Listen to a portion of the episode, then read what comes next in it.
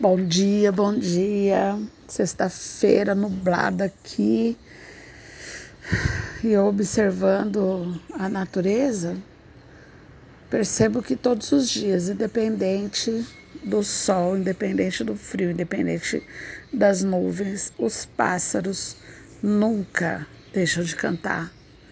É como se eles dissessem: Obrigada, Jesus, obrigada, Senhor por eu poder voar, por eu ter essas árvores para pousar. Hoje eles estão especialmente cantores. é muito lindo.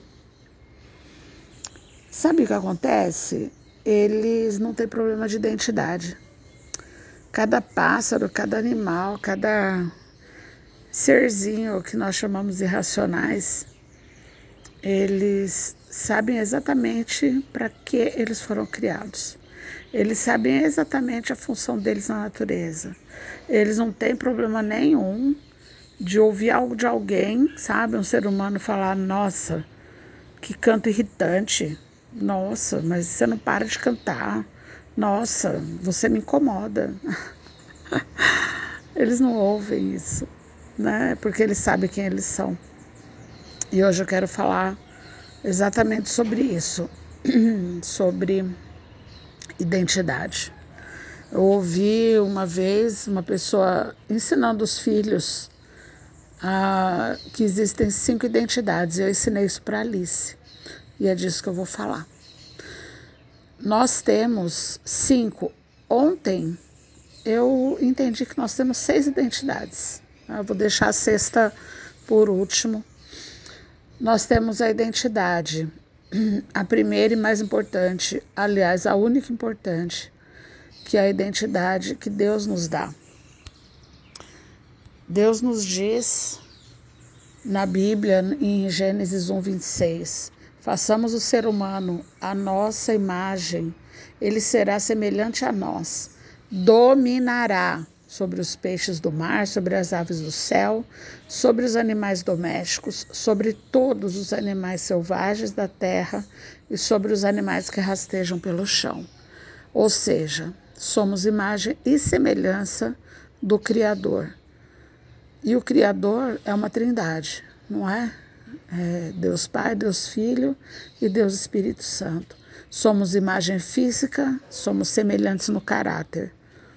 Se as pessoas não enxergarem Deus em nós, Jesus em nós, o Espírito Santo em nós, nós não estamos honrando e sendo aquilo que Deus nos criou para ser. Mais que isso, lá em 1 Pedro 2,10, Deus diz assim para nós: presta atenção. Antes vocês não tinham identidade como povo. Agora são povo de Deus. Antes não haviam recebido misericórdia. Agora receberam misericórdia de Deus. Antes do que, gente? Antes de nós nos entregarmos ao Senhor. Olha o que ele diz: vocês, porém, são povo escolhido, reino de sacerdotes, nação santa, propriedade exclusiva de Deus. Assim vocês podem mostrar às pessoas como é admirável aquele que os chamou das trevas para a maravilhosa luz. Ou seja, sem Jesus é treva, não existe outro caminho. Só existe dois, né? Só existem dois. Deus ou a Capetolândia toda. Nós podemos escolher. Agora, essa é a nossa primeira identidade e a mais importante, é o que Deus diz de nós. O que Deus fala de nós. A segunda é a identidade que o país nos dá, nossos documentos. A terceira identidade é o nosso DNA, é a nossa identidade genética, aquilo que a família nos dá. A quarta identidade é a identidade que, do que você pensa sobre você, quem você é para você, qual a sua opinião sobre você. A quinta identidade é a menos importante, a mais inútil, aquela que é tipo, meu, o dia que a sua opinião for uma pizza, eu peço uma. Que é a opinião dos outros, é o que os outros falam de você, é aquilo que esperam de você, é aquilo que te criticam sobre você.